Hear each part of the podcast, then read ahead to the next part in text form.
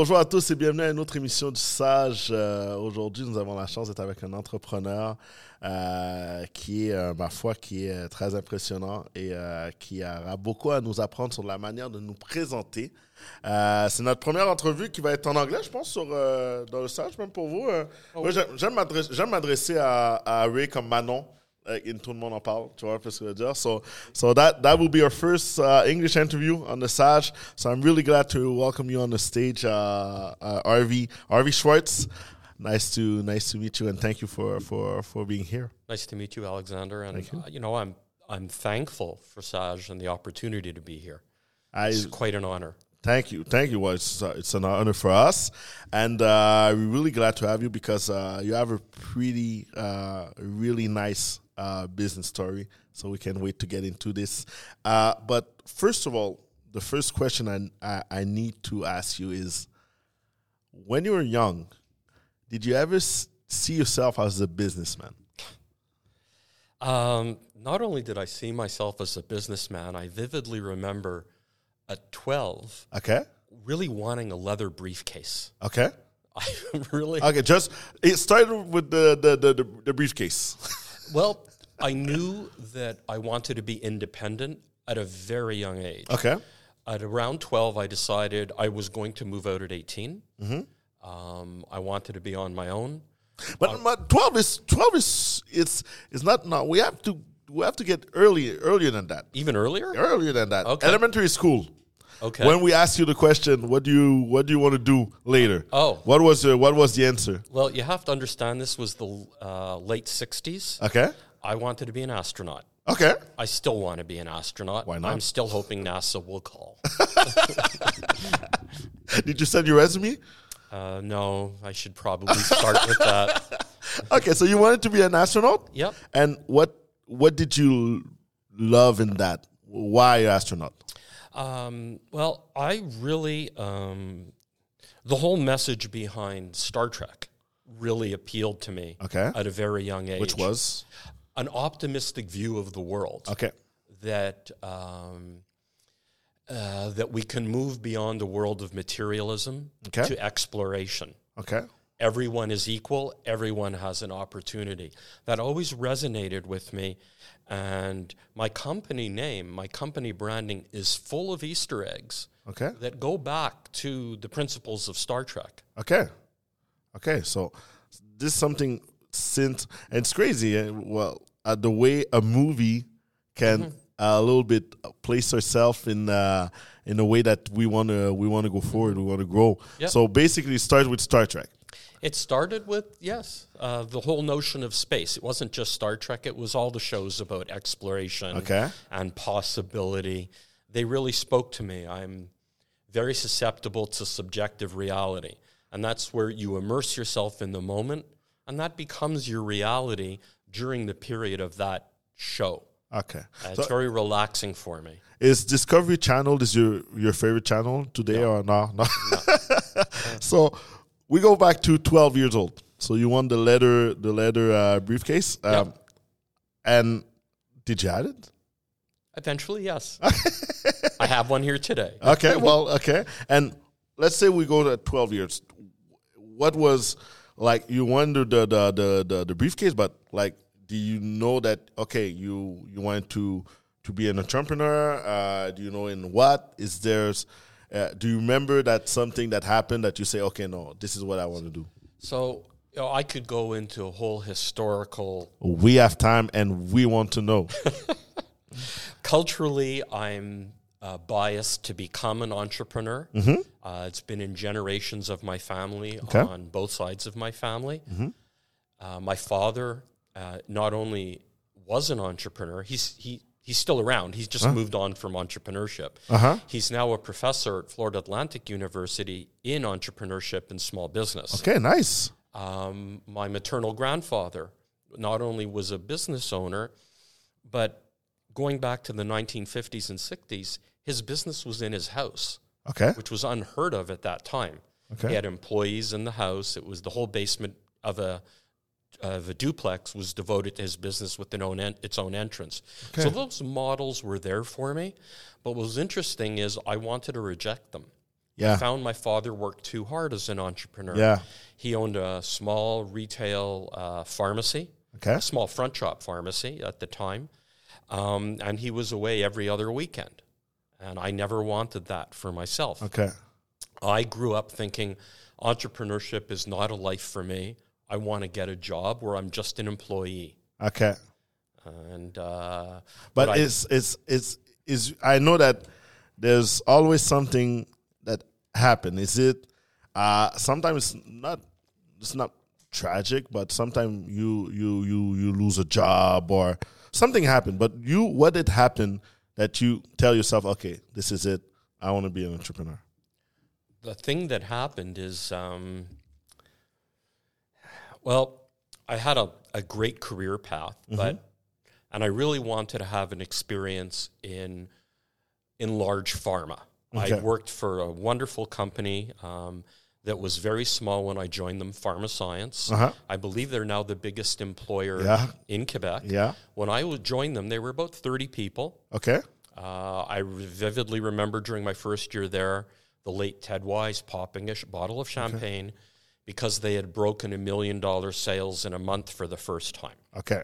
So that means when I joined, they were still not a $12 million company. I was there with them when some pivotal things happened where we went from being a $40 million company to over 120 in a year Okay. through a team that I was involved with to launch the first ultra generic in Canada. And um, but I wanted to move away from that. I had really peaked at that company um, in it being as far as I could go. They tended to hire from outside when they wanted to bring in new talent. They didn't promote from within beyond a certain level. So I'd gone as far as I could. I'd learned a tremendous amount, had a wonderful experience, and then I went to Bristol Myers Squibb, the division called Convatec at the time, Okay. which is now its own company. And actually, I had what I learned first of all when I went to that company was when you're interviewing, don't just go to the job for the person that's hiring you or your immediate boss. Look at everyone around. Look at the su- supervisor.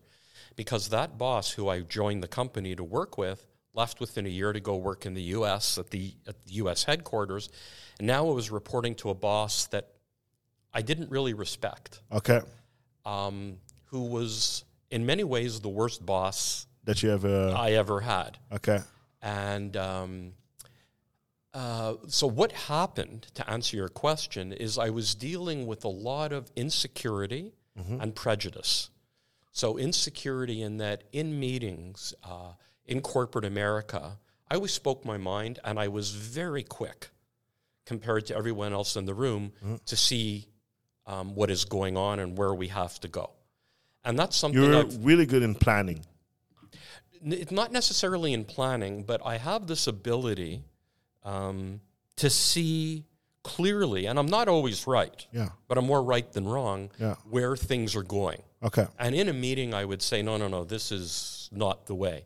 So I was in a meeting where the company had decided, and this is after I'd been there almost over six years, Okay. and I was uh, the lead marketer for the biggest uh, therapeutic area in the company Okay. responsible for 60% of the sales. We were market leaders. We were in number one positions. Sales were like that. Okay. Everything was golden. And they said, we want to cut out the healthcare professional. We want to cut out uh, the distribution network that is selling our product and sell direct to consumer. Because what the people had realized is that the distribution network was making more off the product than the company that was making the product. Mm-hmm. So they were very sales focused, very numbers focused. This boss looked at sales every day. If he could have looked at them every hour, he would have been in ecstasy. Mm-hmm. He was a numbers guy, he was actually a mathematician. This is mm-hmm. what drove him. His motto was sell, sell, sell. Um, so what happened is I spoke up in a meeting and I said, this, as soon as I heard it, and I said, this is a strategic error of epic proportions. We are going to go from lead position to last. We are going to alienate everybody. All of a sudden, things changed. I didn't realize this edict was coming from the highest levels internationally. Um, and I was um, um, kind of forced out. Okay. So I was uh, phased out and Okay. let go. Okay. But I was also dealing with racism and prejudice from my immediate Oh, yeah. supervisor. Oh, and the company was not doing anything about that. So, what that said to me is the corporate culture and the mottos that I really identified with and that were important to me were not actually being embraced. Mm. So, what I learned from that is if you're at a place and you find that you don't align with the corporate culture, I made the mistake of thinking, I know better. I'm going to change the corporate culture. Ah, there's a lot of people that are doing that. Yeah, and what my lesson was is don't try to change the corporate culture. Realize that you don't fit Yeah. and you need to move on. It's nobody's fault. Corporate cultures can evolve. It's like that. It's not necessarily for you. That's when it's not personal, it's business.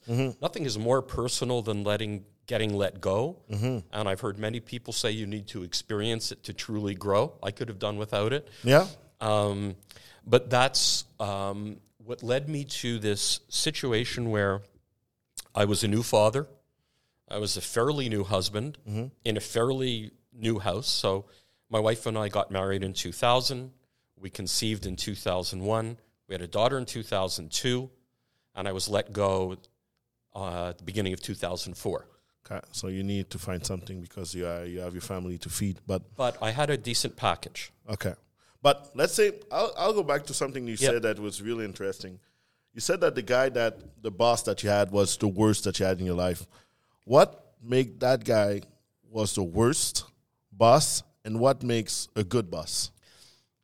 I didn't recognize it at the time, and I'm so glad I'd studied some psychology because he was tremendously insecure. Had I realized that, I might have been more supportive instead of combative. Okay. Um, I learned a lot from him, but he was in the wrong position. He should not have been managing people. Okay. And ironically, he told me I wouldn't be good at managing people, which I'm I actually excel at. And I knew that because I'd already managed people. I'd managed entire drugstores of people. Yeah. So, um, but I was letting his his impression of me determine my own value. Exactly. Exactly. Um, and then, um, so he was threatened by how quick I was, but he was also focused on sales. And I've never been focused on sales. It's about relationships, talking to people. Whenever he talked to someone, it was fake. And you that's can't that's fake it. That's why uh, you were opposing yourself to uh, cut the middle, well, the middleman to the Mm-hmm. sales of the company because we you, you you guys were putting in front the relationship before, and even if they're making more money, the relationship makes that you Mm-hmm. making money and you stay you stay as uh, the leader of the the leader of the thing. So that was the kind of the the thing that maybe uh, I just want to make sure that it, it was a thing that uh, you didn't you, you were not aligned with him. Okay. But I was determined to make it work. I wouldn't have left. I was too insecure to quit. Um, no, I had a lot of responsibility. Of My course, wife yeah. had a lot of responsibility. We're equal partners in Yeah. the marriage, but I was very nervous about not being able to keep up my half. And, and you, you, you told something. You told me something really interesting. You, you thought that you were a little bit um, uh, victim of racism. Mm-hmm. And how did you feel that? Um, by comments that my immediate supervisor made about my religion Wow. and the people in my religion that were clearly racist. and how did you deal with? And this is back in 2004. And you know, as uh, as a as a black guy, I, I faced a lot of racism in my life, and it's a different. But it's I think that it's really uh, it's interesting that uh, we talk about racism that would not be only about black or or uh, black or whatever you, you where you come from, but uh, uh, about religion and um, how did you how did you deal with that at that time? Well, it's not the first time I've dealt with it. The Yeah. difference, to me, the fundamental difference is I'm not a visible minority. Yeah, I hire visible minorities. I don't really care. Yeah. It's about talent, but um, I don't uh, suffer from this oppression the way a visible minority will. Exactly. Oh, I, I have someone on my team who's Vietnamese. Yeah. Um, and, and she said to me, you know, when I look in, around a restaurant, I look to see if there's anyone who looks like me. Mm-hmm. And that struck me. That oh, has stuck with me. Mm-hmm. So now I look around a restaurant to see if there's anyone that looks Vietnamese and mm-hmm. what's the mix. It made me more aware of my surroundings when she shared that with me. But um, I was very disappointed when it happened. I complained to human resources, and What was the resources at that time? Because today, um, well, it's not perfect. And we're really far that perfect, but it's, the culture is changing a little bit. absolutely. But 25 years ago, 20 years ago, how was it for you, for, for you in a big company? I was in a big company, and it wasn't really a big concern. Mm. I don't know that anything happened to him, but I did notice that he never got promoted Okay. uh, th- until he went back to the U.S. So I guess it put a bit of a black mark Okay. Okay. on his resume um, that he did that.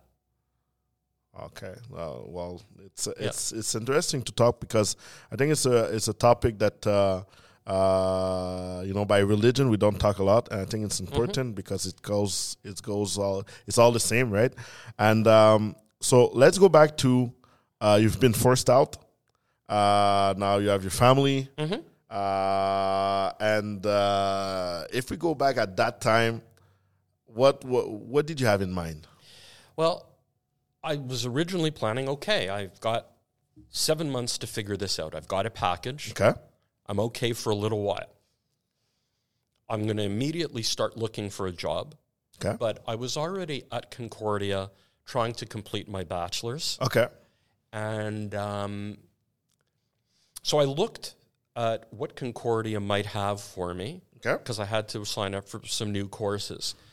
But but uh, just a second. Basically, you were you were working at your job. Uh, did you have a degree no, before? Okay, so basically, you you you grow in the company, uh, but you didn't have a degree. And after, but during you well while you were working, you're trying to get the degree Yes. and get the bachelor degree. Okay. in my early 20s, school was not for me. okay. I was not very good at school. Well, this is something important that we we need to talk. And what brings you like, and you you you you like you you grew up the stage in your company, and you know school is important, but for you that you started and you didn't have the degree, mm-hmm.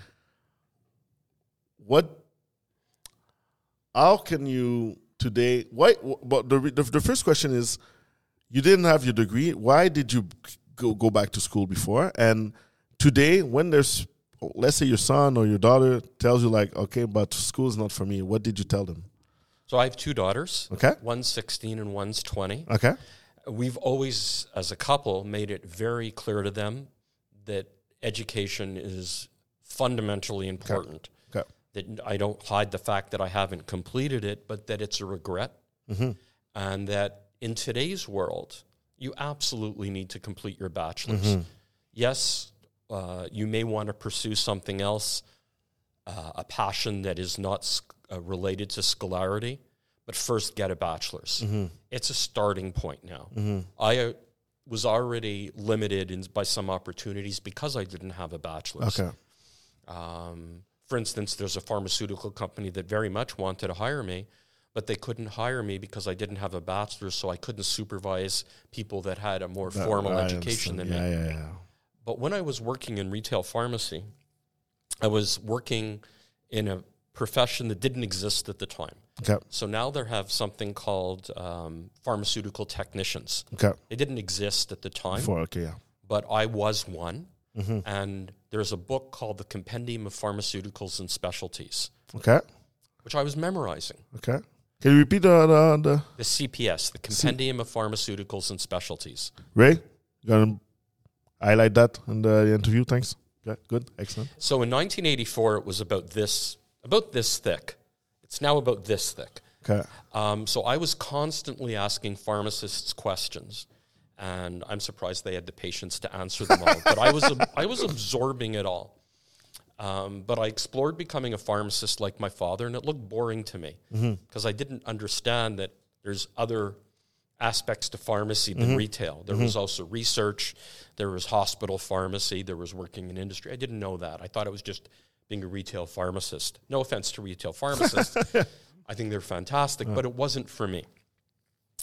And then there's all these pharmaceutical representatives that were coming into the pharmacy. One day I asked one of them, uh, who worked for Merck, uh, I said, You know, you haven't dressed nicely, you have a beautiful briefcase. See that? Yeah. Uh, you drive a nice car, but all you seem to do is count pills for returns. There must be more to your job. He said, Oh my God, there's a lot more to my job. Let me buy you lunch. I said, Buy me lunch? How are you going to buy me lunch? I can pay for my own lunch. He said, No, that's part of what I do. I said, Really? so he took me out and he explained to me the industry okay. and how pharmaceutical representatives actually work to bring products to doctors and educate them on the latest studies, the latest products. At the time, the industry was also trying to influence, some of the industry was trying to influence doctors. It's really grown since then to being about It was the education. biz. It was the first. Well, the first stage of business development. I wouldn't say the first, but it was an evolution. Okay. So um, I was hooked, Okay. and it changed my life. And um, I decided to pursue a career in pharmaceutical marketing. Okay. But first, I needed to get some sales experience. Okay. So I quit the family business. Okay. Uh, told my father I didn't want to work there anymore. Bye. Yeah, which was really hard. And started to pursue it. And I had an uncle who was very supportive and actually offered me a job, but then he couldn't hire me. Okay. Um, but I found a sales job, worked at that for a while, did very well, and uh, then went to Pharmascience to start an inside sales department with an eye towards marketing. And um, And you grew up in the company. and my immediate supervisor had to go on mat leave. I took over one of her, two of her products, and kept them both when she came back. I was doing very well with them. When they came, when she came back, they gave her other assignments, which she was very happy with, and I kept those products, and I never left marketing. Okay. And um, I just took to it like a fish to water. Okay. So basically, we go back to uh, the the like I said, the situation that uh, you go back to. You were at Concordia. Not at that time, but ev- eventually, yes. Okay. So let's go back that to that time. So basically, uh, like I said, we you need to find something. You have your package. You know, you know, you have several months that you're okay, and uh, now you were looking at Concor- at Concordia to see what you can do. Right. So I was our, a part time student taking two courses a semester, and I discovered a course in the syllabus called Marketing Yourself. And it was online, which was unheard of at the time and quite frowned upon. It was a test for Concordia in virtual learning. Okay. Um, uh, so I applied to it. I got into the course. They had one live class, the first class, where they asked for volunteers if they wanted to be interviewed by the media. So I put up my hand. Um, and I think I was one of two that was interviewed by CTV News at Okay. the start. Okay. I have that tape somewhere. Th- that's the uh, yes. So that led. Um, I think they'll scan this later, but that led to this course, which is marketing yourself. Okay. And my goal in the course was if I can um, d- develop a marketing plan where you treat yourself as the product, and I can get at least a B, I will continue this. If I don't get at least a B, I will give up the dream of being an entrepreneur and I will pursue getting a job. Okay. And my wife was completely supportive of this. So, you know, now I'm on my package and I'm taking the course. And I'm spending about 25 hours a week on this course. I'm taking it very seriously Okay. and I'm doing very well. Um, I'd written, I literally don't know how many marketing plans um, because part of the cycle in pharma is you write a marketing a plan per year per product. Uh-huh. And at Pharmascience, I think I was managing 15 products. Okay. And then at Convatec, I don't, I think five or six product lines. So I was writing a lot of marketing plans every year. And uh, what's interesting is uh, the cycle, because you write a marketing plan every year, but it takes a couple of years to actually evaluate how you did. Exactly. So what I took away from that as an entrepreneur is if you're planning every year, you're not spending enough time evaluating the success. Exactly. So I felt comfortable with the idea of writing a marketing plan, but I was never the product before. And I was completely brutal in my situation analysis about anal- analyzing myself, um, just like any other product. But at the same time, part of the course was doing a lot of different uh, psychological tests on yourself and a lot of surveys. And it really made me realize A, that by trying to work at a company, it was a square peg in a round hole situation. I was really taking myself and trying to force myself into something that really wasn't me. And I also learned, um, I just lost my train of thought. Sorry. No, it's all, it's all good. And and let me ask you a question. So basically, uh, well, you had what? Oh, yes, I remember now. Yeah, go go ahead. So I also learned how I was scoring off the charts on being entrepreneurial. Like literally, everything was pointing towards that. So okay, that's And very re- interesting. remember that you didn't want to be an entrepreneur because of your dad. Okay. yeah. So ir- ironic. Okay. So uh, sorry about that stumble, but uh, I'm so Canadian. I apologize. so I learned from that, and I went to write the marketing plan, and I got an A plus on the marketing plan. okay. In fact, they made my marketing plan part of the course material. Okay. Um, and, you know, I was just applying what I'd learned. I'd written a lot of marketing plans, more than probably any other student in the program. And you have the experiences too. And because I was in pharmaceuticals, I had the metrics.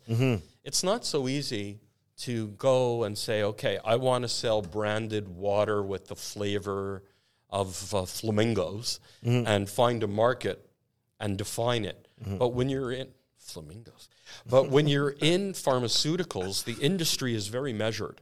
So I knew who the companies were, what their size was, where they were, how, what their makeup was, what the different therapeutic areas were. So I had a lot of metrics. So that made it easy to write a good plan. So now, so now you you had the A, you have the confidence. You're like, okay, good. What was the next step? Well, after I did well in the course, it was test marketing. Okay. So But what are you testing? Like marketing plan for business, or how to how to uh, well teach people to market your, their, themselves? Not really, no. So I was my business plan or my marketing plan originally was a consulting service in the healthcare sector Okay. where I was taking the expertise I'd developed as a salesperson and as a marketer and looking what I learned from it that I could sell. Okay. So I came up with I don't know 25 different services that looked interesting. Mm-hmm.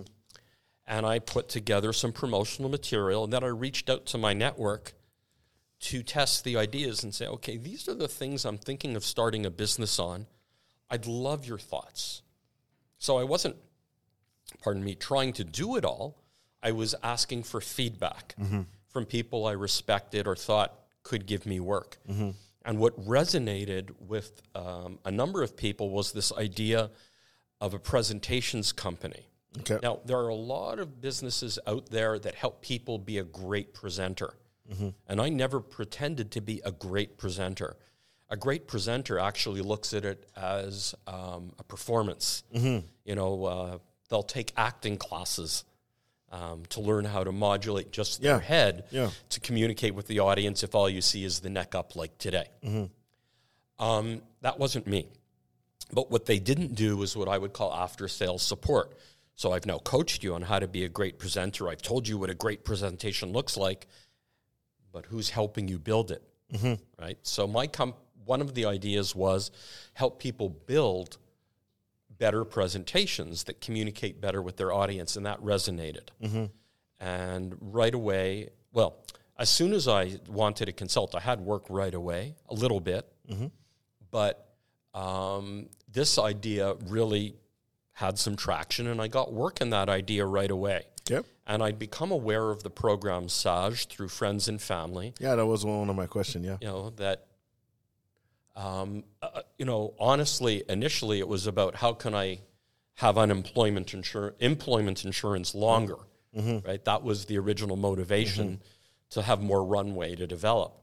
But as I learned about Sage, that they could help with the business plan, that had a lot of resonance with me because I knew I needed a business plan, and writing a business plan is a very different skill than a marketing plan. E- Exactly, exactly. That that's that's something great that you you saw that you have some strength and you have some th- something that you needed help, mm-hmm. like the business plan, and you you reach out to get some some some some help to that. And uh, I'd never written an actual business plan because mm-hmm. when you work at a company, It's already done. the infrastructure's there. They have insurance, they have a place, they have an HR department. Most of the hard stuff is done. Mm-hmm. You're just branding a product or marketing a product. This was the whole business. And I had a lot of questions about my obligations to government and how to do it right. And I didn't know the answers, and I was getting a lot of conflicting information. So Sage was a great opportunity to me, for me, to have a to use my model again. Okay, if I can get into Sage, I will continue. If they reject me, get a job. Okay, so you were you were that was your um, your your modus operandi. So technically, you were you're setting some goals, and you had always uh, uh, two way out. So if it works, I continue. If it don't, at that time of your life, you go you you get you you going back to to take a job. Yeah. So you did that for the the the the, the marks that you have at school. So you continue, and you did the same thing with Sage. Okay. Well, the interesting thing is when I went back to school in my early 40s, all of a sudden I was an A student. Okay. Like, what? Experiences. What? Yeah. Um, but uh, what, you know, you talk about setting goals. Yeah. There's a discipline set called, there's setting goals. And if you don't have a process to setting your goals, you set yourself up to fail. Of course. You have to set SMART goals. Yeah. And that's an acronym for specific, measurable, achievable, realistic, and time sensitive. So um, when I set the goals, I use the SMART acronym Yeah. to say I'm going to, if I can do this by this time in this way, Yeah. I will continue. Yeah. So getting into Sage was one. And then it's how did I do at Sage? Mm. If they didn't endorse my business plan, if it, how, whatever their marking system was, if I didn't do well, again, say goodbye, read the writing on the wall, whatever you want to call it, and get a job. Mm-hmm. But by then, I was, and this is the beautiful thing about Sage, is you can earn and and have an income while you're doing the Sage Exactly. program. It's it's a, it's really impressive. You know, I didn't have to worry about uh, disqualifying myself from EI by earning, Yeah. and that was important because I had people who were ready to work with me. Yeah. Yeah. And uh, the other thing I did is as I worked, okay, I got a mandate, I got paid for the mandate, I bought a computer. Mhm. Did another mandate, got paid for the p- mandate, bought a fax machine, copier. Mhm. Every time I got paid in those first two years, there was an investment back in the company Of course. Yeah. because I was sel- self employed, hmm working out of my home, but I was building something. And now you've created Engage presentation. Correct. And uh, why that name? Why?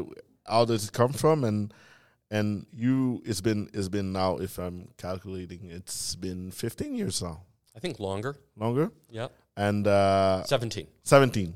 And But uh, who's counting? Uh, no. and um, when you see, like, you gave me your card uh, a little bit earlier. I uh, have one for everybody here. Oh, good. That, that- excellent. For for Ray, which is Manon, from Tout le monde en parle. And what is the, how can you explain uh, the proud feeling that you have when you give that card? Gee, I don't. You don't? I don't. No. I don't have a proud feeling when I give the car. I don't have a sense of achievement. Okay. Every year, you know, you, you hit your sales numbers, you're starting from 0 Mm-hmm. Every year is year one. I'm proud of the team that I have and their work. And I love what I do and I love the clients that I work with. Uh-huh. But I can't say that I hold this up and go, yeah, I made it. No, I don't have that feeling. Okay. Okay. It's always an uh, uh, ongoing process. Yeah. Okay. Okay. Excellent. And um, you you you said something really important uh, that I think as an entrepreneur we don't talk a lot. Uh, our surround system. Uh, you our support system our support system and you you you, you told me that you have your wife that supports you. How important is that to have that support system around an, uh, around an entrepreneur to make uh, things work? Well, with m- in my case, um, my wife is a chartered accountant. Okay. So she's also my business partner. Mm-hmm. And if I didn't have my wife on my team, I don't think I would have succeeded uh, because I don't know if I could have afforded her expertise when I was starting out. Okay. Um, and I will say this working in Quebec, you really need to have an accountant. They make Quebec makes it incredibly hard Yeah. to meet all the obligations of a business. They do everything possible. I mean, SAGE is a Quebec program, Emploi Québec, fantastic. But the things in place, the reporting you have to do, it's going to, it's overwhelming. And if you don't have a support system to help you with that, you can get lost in that. And if if you don't do it right, they will take you down. They will take your house away. So I don't have a great love for the way our government treats The entrepreneurs. entrepreneurs and small business. As a matter of fact, every year I want to leave the province because they make it so hard. Yeah. Yeah. Um, what was the question though? my, my question was uh, how important is to The have support system. the support system? It's yeah. crucial. Um, first of all, you need to have good clients. You need to build a, a team that you can Trust. trust and delegate to, and you have to have a support system, uh, professionals that you can trust implicitly, because you can't do it all yourself. So, as much as I wanted to avoid having a lawyer, you need a lawyer, Um, uh, especially if you want to incorporate. You need to know about that, and you need to have a chartered accountant, not just a bookkeeper. You need an Oh, accountant. You need someone who's going to be your liaison with the government because for you it's emotional. Exactly. And it should never be emotional with the government. They're just doing their job. Exactly. Exactly. And I was I was asking about the the, the support system, and I'm go, I will go a, little bit through that. You told me that you have two daughters, one of 16 and one of 20 years old, mm-hmm. and and I think it's really important because there's mental health. There's a lot of things going on, and mm-hmm. how's how is it to be an entrepreneur, an entrepreneur and a father? Well, you know, it's ironic. So for 10 years, I worked out of the home mm-hmm. while they were growing up.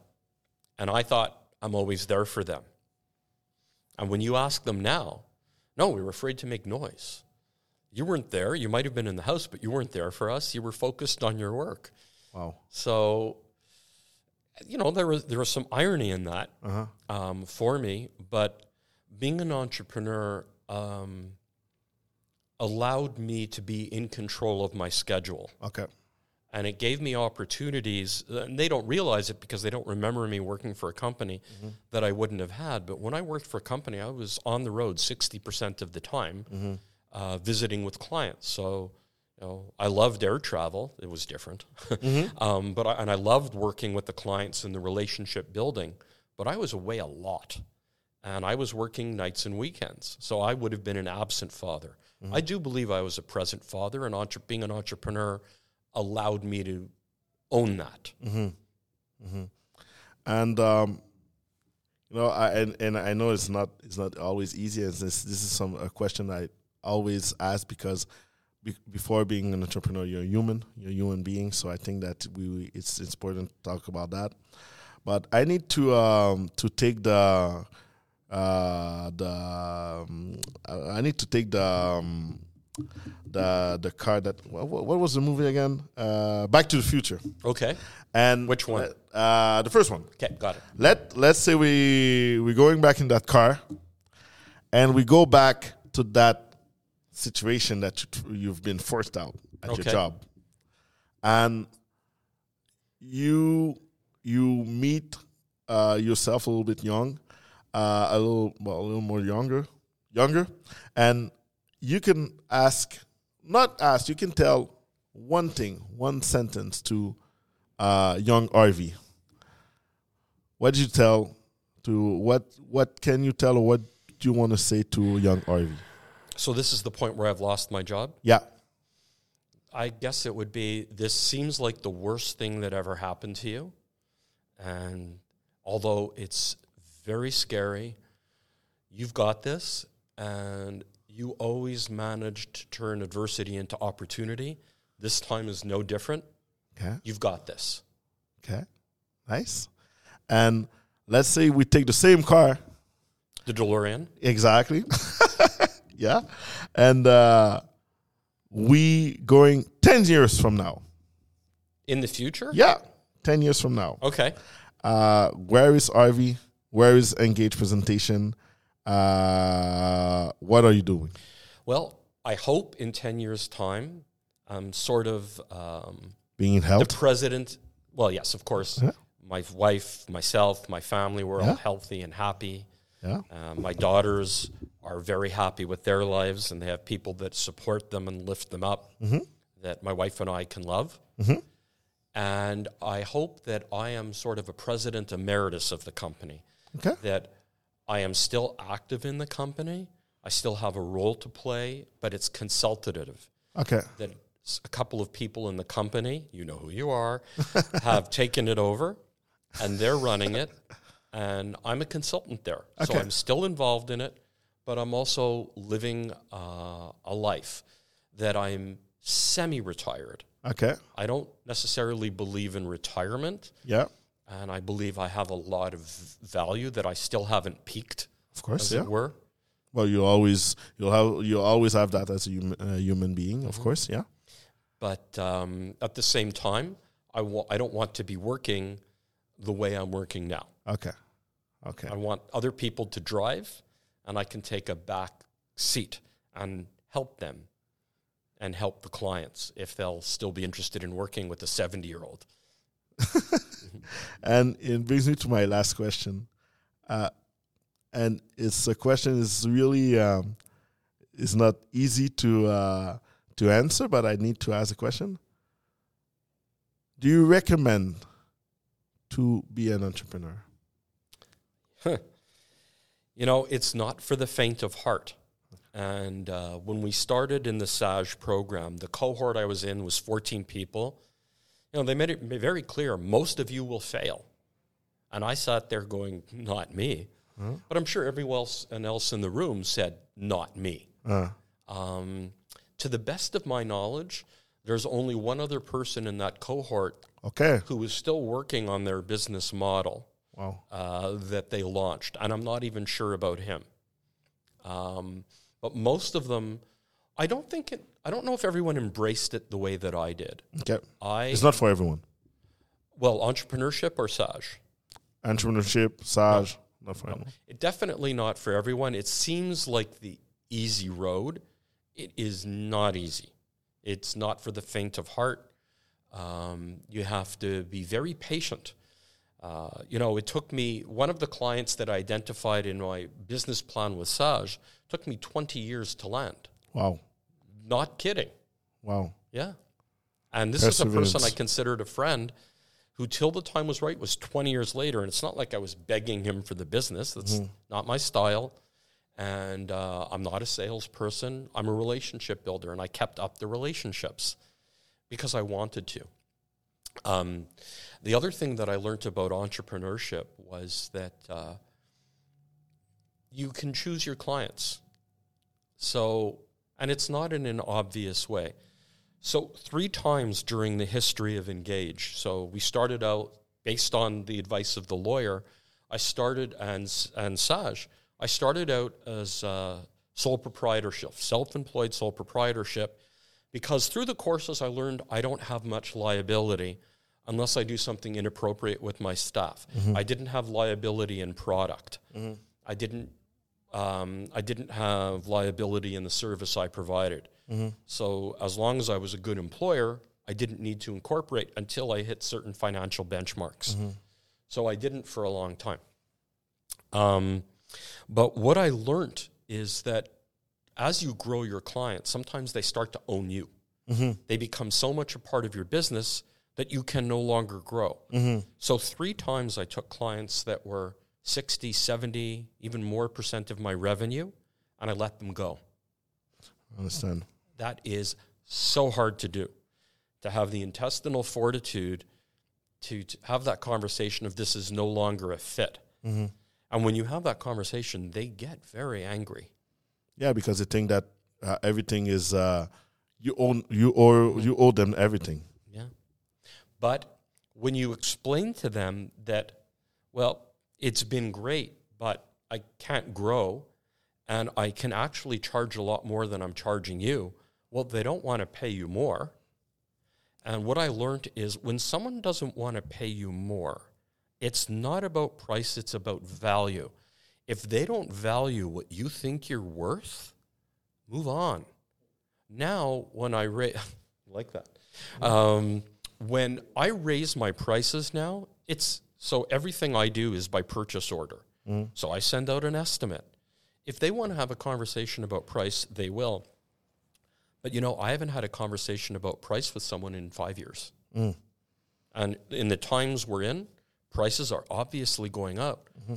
But if they value your service, they look pay. at the price of what you're providing, not at the price per hour or the price per unit. Mm-hmm. Um, so then the three times that I let someone go, um, my prices went up, my sales went up. And uh, so uh, to me, with entrepreneurship, it's believe in yourself, believe in your value, um, but make sure that it resonates. You know, you can't be in a tell, tell, tell, sell, sell, sell mindset. You, uh, with everyone that I work with as a pres- uh, in my presentation service, it's being audience oriented. That's a fundamental to my company. Being audience oriented means why are they coming? Why did you come to this um, uh, podcast? You know, what did you want to learn from this? And then, and I asked Alexander this Alexander, what do you want the audience to remember? So it's the same thing, you know, why are they going to buy your product or service? And what do you want them to get, get from your product and service? And if you can answer those questions and you have the intestinal for, fortitude, the stick with itness, you can do it if it's a good idea. So test marketing is very important.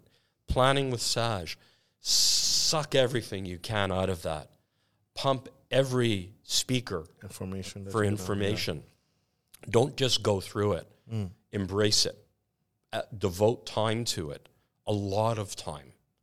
Uh, I considered that market, that business plan, a work of art. It still works today. I haven't. Theoretically, I should write a new one every five years. I look at it; it still works. It was tight, continues to be tight. I still track my sales with the spreadsheet I developed with Sage. It's in a folder called Sage. that you still have. I still have I still have all my files from Sage. I still go back to them. I know someone, a locksmith, who's struggling to start his own business. This is what brought me to you, is I was recommending it to him. He couldn't find the website. I had to find it for him. Um, and then I looked at the website. I went, "Hmm, maybe someone wants to know my story and why course, worked of for me. Of course.